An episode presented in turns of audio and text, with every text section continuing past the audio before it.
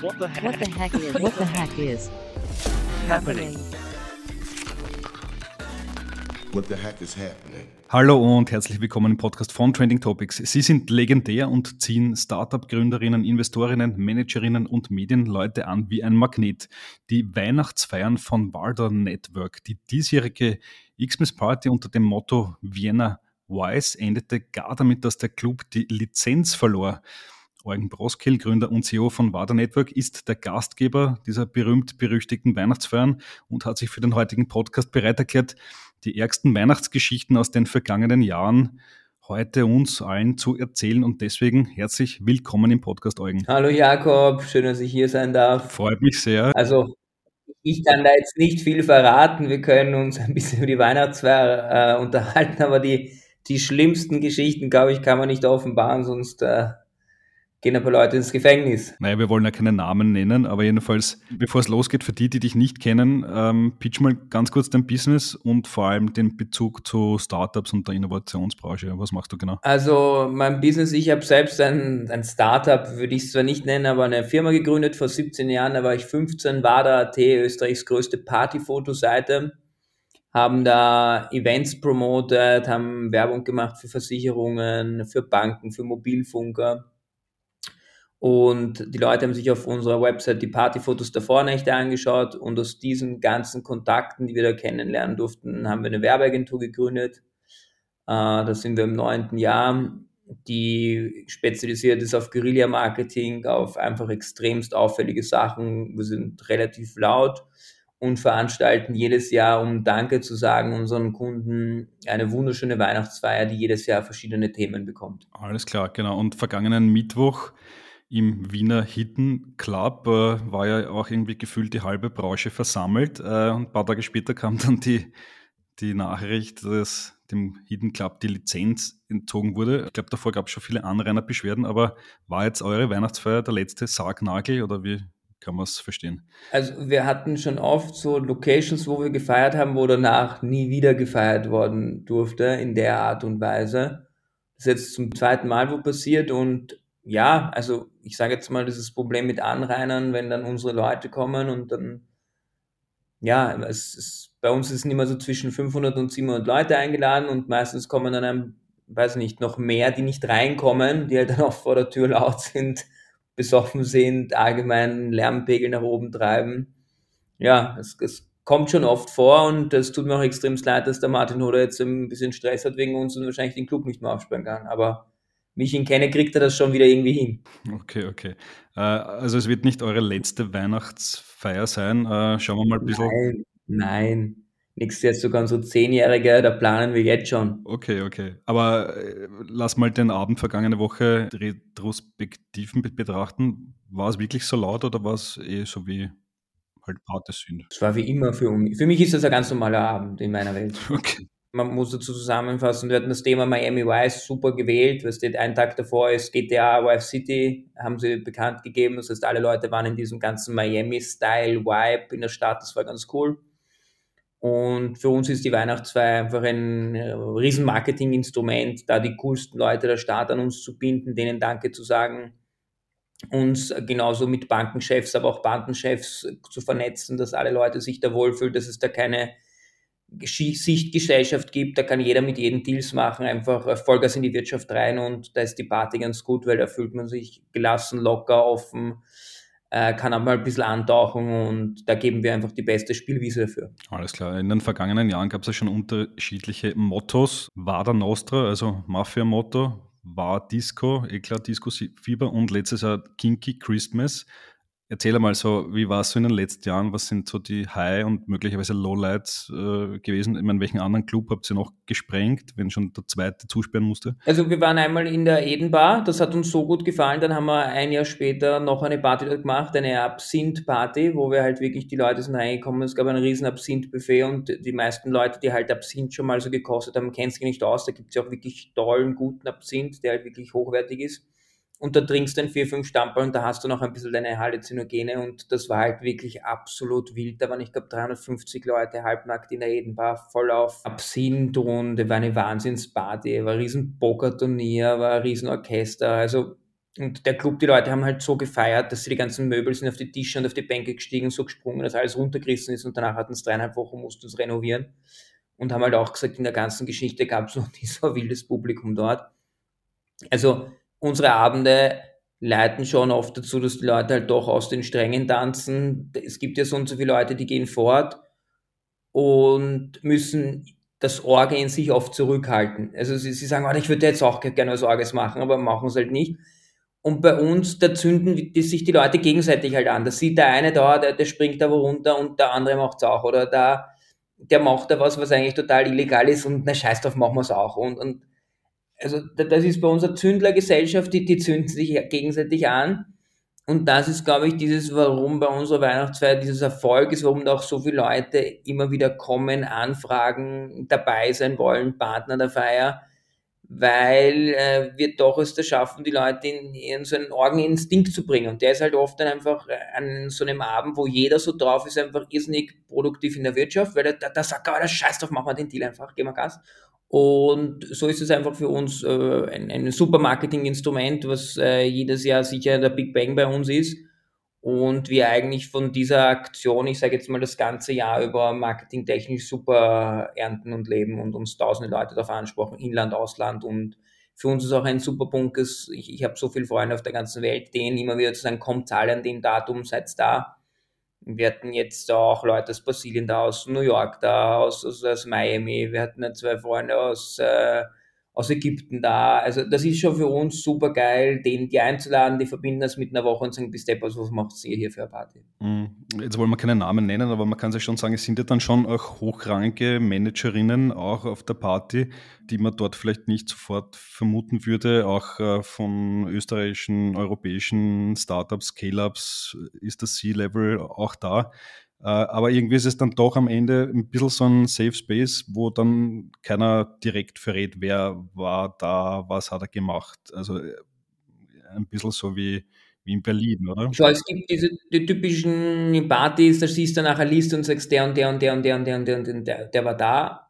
Das passiert immer ohne, dass die anderen Leute das eigentlich wissen und wollen und, und freigeben. Bei uns ist eher so, die, die preisgeben wollen, dass sie da sind, die posten eh was, die sagen was, die posten danach ein nettes Foto und die, die gerade ein bisschen privater sein müssen, weil es gerade vielleicht eine große Scheidung haben, weil es gerade irgendeine Firma verkauft haben, weil es gerade in den Medien wieder sie irgendwer irgendwie Meier machen will, sind dann dort eher privat und das ist bei unseren Partys so, die Leute haben dort ihre privaten Bereiche, die können auch auftauchen, ohne dass man sie groß mitbekommt. Äh, die haben ihre eigene Security und die haben einfach eine, eine, eine, gute Zeit und wissen, egal was da jetzt an dem Abend passiert, das bleibt relativ diskret und das, was nach außen dringt, das dringt nach außen, aber mit Absprache. Okay, alles klar. Jetzt äh, gib uns mal ein bisschen Einblicke. Ähm, was waren so die ärgsten Geschehnisse auf diesen Weihnachtsfeiern? Gab es denkwürdige Momente? Also denkwürdig ist immer alles, so wenn man natürlich alles überdenkt, aber ich, ich sage jetzt mal so eine eine doch irgendwie ärgere Geschichte war, wir haben einmal eine, eine Party geschmissen, eine Christmas Party, Kitschmas Party. Und das war zufällig in der Gasse, wo ich gewohnt habe. Und ab 5 Uhr früh war dann äh, da eine Afterparty bei mir noch zu Hause, wo ein, ein, der Carlo Neumann, der, der, der Spitzenkoch, eine Afterhour gehostet hat, die dann halt wirklich eskaliert ist mit einem riesen Polizeieinsatz bei mir zu Hause, weil einfach niemand der Polizei aufgemacht hat, weil wir es einfach nicht gehört haben die da reingecrashed sind mit 14 Mann und halt ihr Leben nicht gepackt haben, weil alle Leute verkleidet waren. Das war irgendwie äh, Samstagvormittag. Das war für mich schon so ein Riesen-Highlight, weil wann hast du deine 12, 13, 14 Polizisten in deiner Wohnung, die alle schon denken, Alter, was machen die ganzen Zurneseln da, was ist mit denen los, haben die keine Familie. War für mich ein mega Highlight. Dann war auf jeden Fall für mich ein, ein mega Highlight diese Absinth-Party, die wir geschmissen haben, weil du, wenn du wirklich 300 Leute siehst und es gibt nur Absinth auf der Getränkekarte in zwölf verschiedenen und spätestens ab dem dritten, vierten kannst du dich gar nicht mehr zusammenreißen. Das, das war einfach legendär. Das ist einfach, das, das siehst nicht, wenn du einfach eine Masse von 300 Leuten siehst, die eh nichts anhaben und dann alle sind auf Absinth und das grooved ineinander, war für mich auch ein mega Highlight. Da muss ich sagen, ich, ich finde super, dass wir immer es irgendwie schaffen, irgendwie Tiere auf die Party zu holen. Jetzt hat man auch wieder ein paar Schlangen da. Das ist immer so für viele Leute irgendwie ein absolutes Highlight und die lieben das. Welche Tiere gab es noch? Wir haben einmal einen, einen Pantherwo, also so einen, gebaden, einen Pantherwo gehabt. Wo kriegt man den her?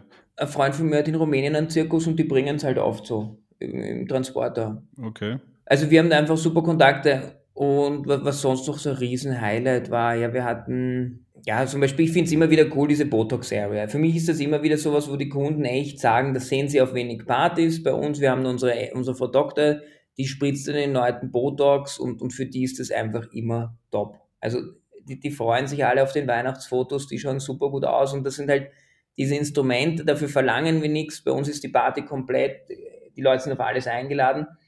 Und das ist, glaube ich, das, was die Kunden auch so schätzen und sagen, die Seppa, das ist großzügig, die kümmern sich um alles, die, die kümmern sich um die ganze Experience. Also ich glaube, es gibt wenig Kunden, die auf unserer Party sagen, und wenn man sich fragt, und hat euch was gefehlt, dann sagen sie, na, die hatten alles. Okay. Verstehe ich das richtig? Auf euren Partys kann man sich Botoxen lassen und das auch noch gratis. Das ist ja eigentlich dann doch kostspielig, wenn man es normal macht, oder? Ja, ist natürlich ein, ein, ein, ein Luxusproblem, was wir anbieten können, dass wir das übernehmen, aber ja, wir, wir wissen, die Kunden von uns lieben das. Sicher 30 Prozent unserer Kunden haben Botox schon. Okay, verrückt. Und du hast es jetzt natürlich eh schon gesagt, aber vielleicht nochmal explizit gefragt. Ähm, diese Partys bringen ja enorm viel Aufmerksamkeit. Jeder will dabei sein. Nachher gibt es die Stories.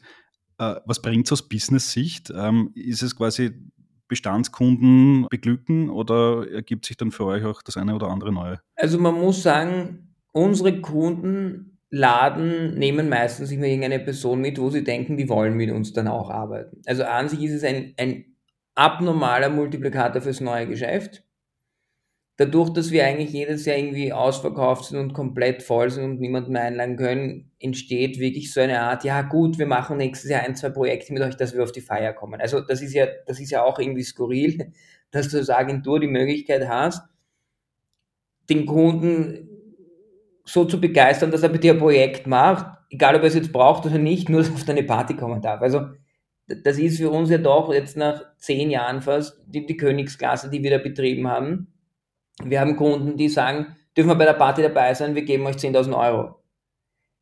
Das heißt jetzt mal, wenn man das jetzt so betreibt, wie wir es betreiben, mit der ganzen nötigen Erfahrung mit dem Eventmanagement und mit den Kunden, die wir betreuen dürfen, auch als Agentur, ist es halt für uns möglich, so ein, ein, eine Insel da zu bauen, wo jeder einfach dieses, er will Danke sagen danach auch. Zu uns kommen die Kunden und sagen, du, das war so ein geiler Abend wieder, aber was können wir denn für euch tun? Und das ist einfach schön, wenn wir es geschafft haben, so einen Brand mit uns, mit Wada Network zu bauen, dass die Kunden sich nach dieser Feier fast ein bisschen verpflichtet fühlen, irgendwas mit uns zu machen. Für die, die nicht dort waren, es ist ja von langer Hand geplant, auch sehr detailverliebt, ähm, um das diesjährige Fest zu beschreiben. Da gab es dann Dollarscheine, äh, die ausgedruckt wurden, die konnte man da irgendwie so kiloweise durch die Luft schmeißen. Ihr habt äh, Backerl geschnürt, die man hätte verwechseln können mit äh, Kokspackungen, war natürlich nichts Illegales drinnen. Aber viel Aufmerksamkeit fürs Detail. Also wie lange braucht ihr, um so ein Ding vorzubereiten und vielleicht auch, wie viel kostet so eine Party? Also, ich, das sind zwei Themen. Also, an sich passiert dieses, diese Party ja nicht, dass ich sage, du, ich habe nur drei Mitarbeiter, die nur das das ganze Jahr machen. Das ist ja, das machen meine Projektleiter, meine Eventmanager und das machen sie neben ihrem Daily Business. Das heißt, bei uns ist circa ein halbes Jahr davor, wir machen uns schon so Gedanken, was ist das Thema, ob es jetzt Vada Nostra, äh, Miami Vice ist oder so. Das heißt, wir lassen da ein bisschen pitchen drinnen, schauen auch, wo haben wir gerade irgendwie die richtigen äh, stecken im Feuer, dass wir sagen, das könnte man mit der, mit der Party-Location umsetzen.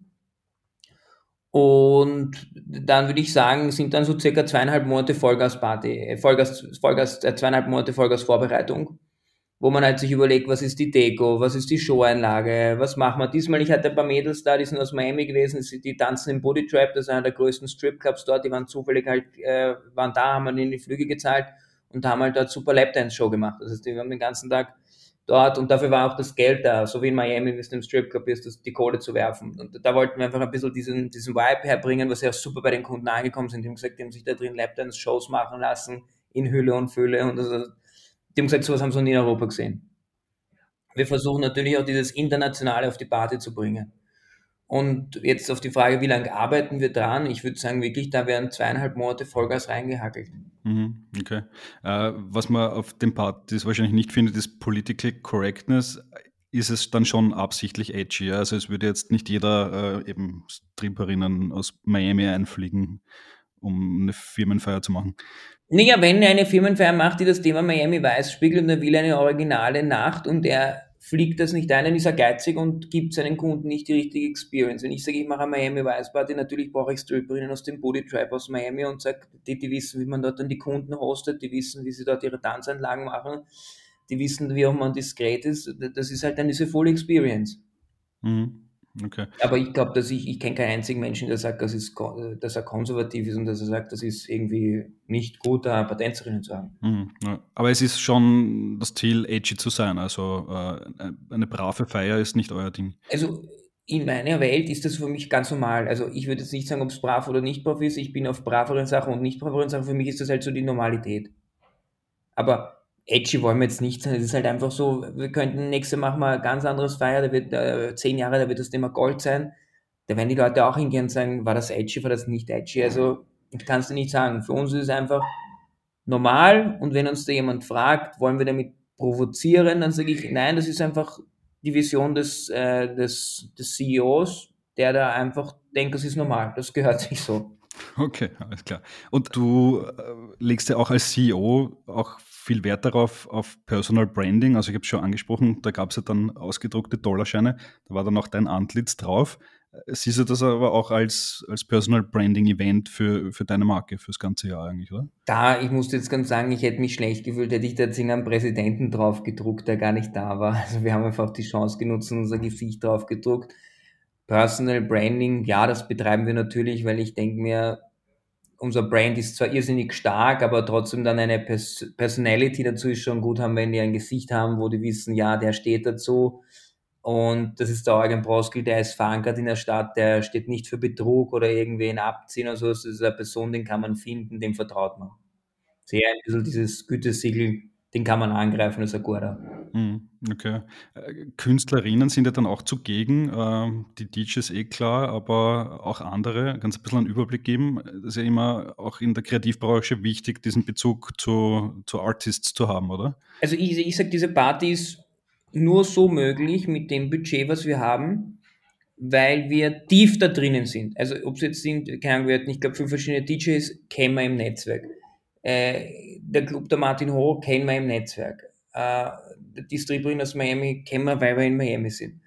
Die, die ganzen Botox-Leute sind Leute, weil sie einfach in unserem Netzwerk sind. Dann die ganzen Partner, die wir mitgenommen haben, ob es jetzt Dyson ist, ob es Hybrid ist, ob es Jägermeister ist, ob es Espresso Business sind, halt also alle Leute aus dem Netzwerk.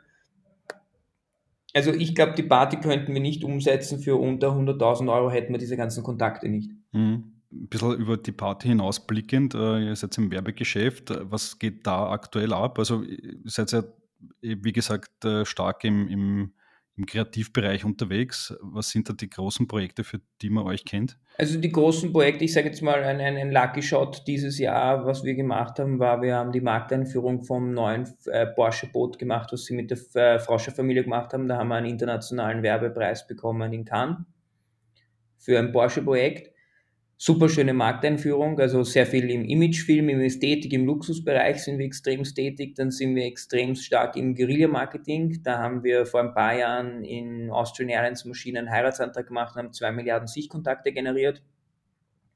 Wir sind jetzt im 16. Jahr, wo wir mit Red Bull zusammenarbeiten. Das ist halt auch geil, weil wir mit 16 Jahren mit Red Bull mitwachsen konnten und die Firma sich halt auch in den letzten 16 Jahren unglaublich entwickelt hat.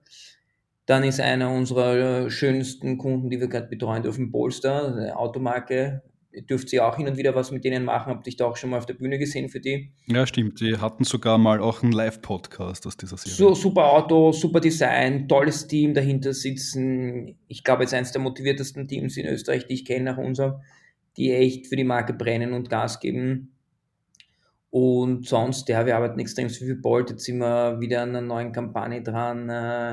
Für die SAE. Also wir, wir sind sehr gut aufgestellt, können uns wirklich glücklich schätzen, dass wir so tolle Kunden haben, die mit uns arbeiten, ob es jetzt die Erste Bank ist, ob es jetzt äh, Mastercard ist, die österreichische Post, ob es, äh, ja, also echt, da sind wir gesegnet.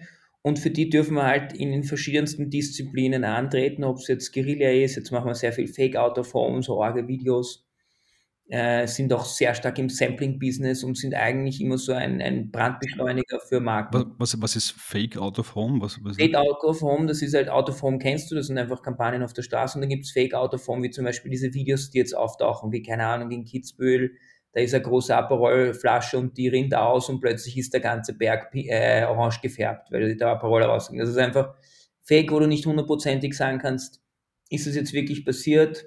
Ist es nur eine, eine, ein Fake oder könnte das wirklich möglich sein? Und diese Videos gehen dann oft viral auf Instagram und TikTok mit mehreren Millionen Klicks, weil die Leute halt nicht hundertprozentig wissen, ist das ein Fake, ist das echt? Das ist gerade ein riesen Shit, da planen wir gerade eine neue Geschichte, wir machen auch diese Walls, die Feuerwände, die wir gestalten mit Wada Media, da werden wir schauen, dass wir auch da mehr, das noch mit mehr mit Video out of home koppeln. Mhm. Okay. Du hast es gerade genannt, Instagram, TikTok, sind das am Ende die zwei wichtigen digitalen Kanäle, um wirklich Branding-Kampagnen im großen Stil machen zu können?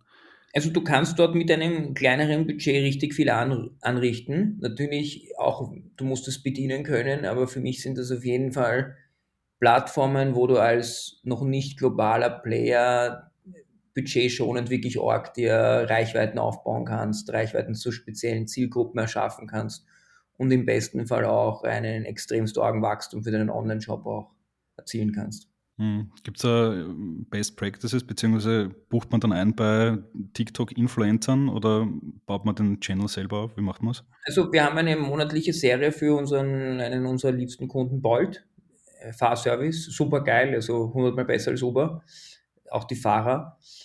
Und da haben wir neulich mit einem Creator aus dem Internet gearbeitet. Ich glaube, wir haben 900.000 Sichtkontakte generiert ohne einen Cent Media, weil der halt der Creator gepasst hat. Das war Sunshine Catering, der sich ein bisschen so als Junkie Hippie verkleidet hat, der sich als Sponsor hingestellt hat und dann ein bisschen diese ganzen Thematiken aufgegriffen hat, wie es ist, wenn man in den verschiedenen Situationen in ein Bolt steigt. Und solche Sachen gehen dann halt durch die Decke, wenn du da den einen oder anderen Superstar, der auf Instagram halt Vollgas performt. Hm, okay.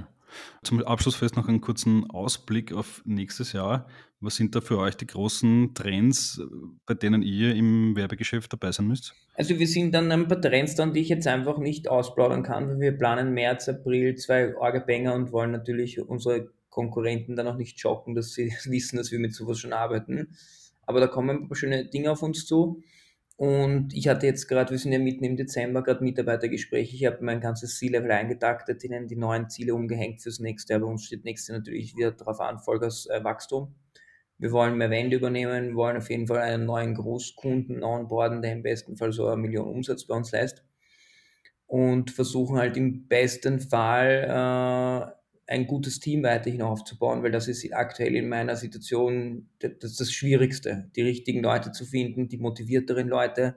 Ich sagte, alle Sachen, die vor fünf Jahren urschwer geklungen haben, sind jetzt so viel leichter geworden. Das größte, die Schwierigkeit sind bei mir, wirklich tolle Mitarbeiter zu finden, die Vollgas für das ganze Thema kämpfen und die auch die nötige Eigenverantwortung haben, den Kunden so zu entwickeln für einen Owner. Hm. Wo findest du die Leute? Muss man die bei der Konkurrenz abwerben oder gibt es Geheimquellen für Talente? Ich glaube, das, das, das, größte Geheimkonzept ist, was wir haben, dass wir einen Brand gebaut haben, wie zum Beispiel diese Weihnachtsfeier. Nach dieser Weihnachtsfeier hat man jetzt rodeln Bewerbungen rein, einfach Initiativbewerbungen, darf man das bei euch machen, darf man das bei euch machen, darf man das bei euch machen. Also ich glaube, das Geheimrezept ist, dass du Gesprächsthema bist und die Leute sich dich als Arbeitgeber anschauen können, weil für die ist es scheißegal, wo du arbeitest.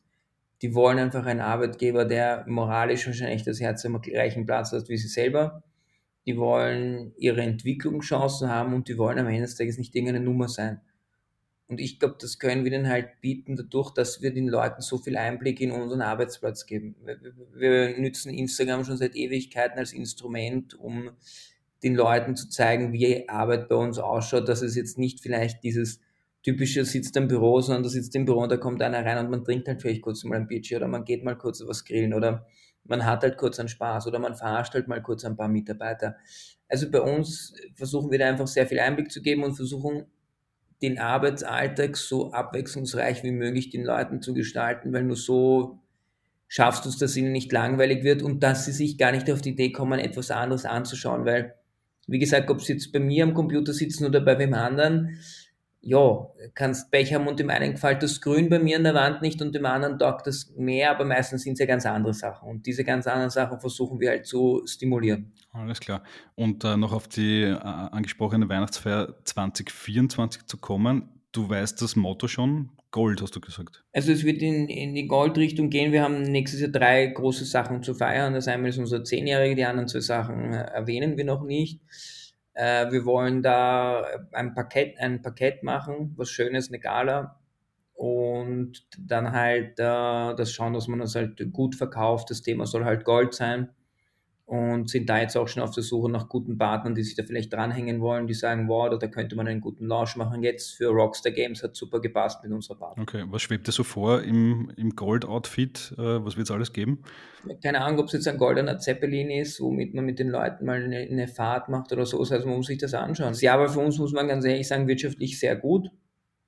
Äh, wir haben echt Glück gehabt. Wir sind durch diese ganzen rasanten Jahre, ich weiß nicht, redet man von rasanten Jahren oder ist das eh einfach das richtige Leben? Ich weiß es nicht. Wenn ich jetzt meinen Opa fragen könnte, gab es da auch so Jahre, die Org, und er würde wahrscheinlich sagen, nein, willkommen im Leben. Äh, also, also ich sage jetzt mal so, für uns war das Jahr vom Ergebnis her top. Wir haben echt geliefert und ich glaube, dass es bei uns besser läuft als manche anderen, ist halt dieser Grund, dass wir diesen Brand gebaut haben, den man kennt, den man liebt oder überhaupt gar nicht mag und sich klar distanziert von uns. Aber so haben wir halt dieses Schutzschild gebaut. Bei uns kommt niemand her, der nicht weiß, ob er uns mag oder nicht. Entweder kommst du, du magst uns oder du magst uns überhaupt nicht, dann kommst du nicht. Somit kürzen wir extremst viele Prozesse einfach ab im Neukundengeschäft. Nein, ich will mit euch arbeiten. Nein, ich will jetzt kein Pitch, weil ich glaube, ihr seid die Richtigen. Und das, glaube ich, verdanken wir diesem ganzen Brand. Und deswegen möchten wir nächstes Jahr zu unserem Zehnjährigen halt richtig Danke sagen. So richtig. Alles klar. Also polarisieren zahlt sich aus unterm Strich. In unserer Branche mit unserem Konzept. Es gibt andere Leute, die polarisieren und die backen ihr Leben nicht, wenn sie jeden Tag in den Zeitungen sind wegen Steuerhinterziehungen oder Gericht. Also man muss halt auch die Eier dann haben, das durchzuziehen. Absolut. Okay. Naja, dann sind wir gespannt auf das Jahr 2024, äh, welche Projekte es dann bei euch gibt. Gibt es vielleicht dann auch bei uns zu hören und zu lesen und die goldene 10-Jahresfeier, da sind wahrscheinlich jetzt schon einige scharf drauf. Eugen, vielen Dank fürs Interview. Danke dir, vielen, vielen Dank und mach's gut. So, das war die heutige Folge des Trending Topics Podcast. Wenn es euch gefallen hat, lasst uns doch vier, fünf Sterne als Bewertung da und folgt dem Podcast auf Spotify, Apple Music und Co. Für Anregungen, Kritik, Feedback oder Wünsche zu zukünftigen Gästen schickt uns jederzeit gerne eine Mail an feedback at trendingtopics.at. Weitere News zu allen Inhalten gibt es natürlich tagesaktuell auf trendingtopics.eu. Danke an dieser Stelle an Geocast für die tolle Postproduktion Production. Euch danke fürs Zuhören. Bis bald.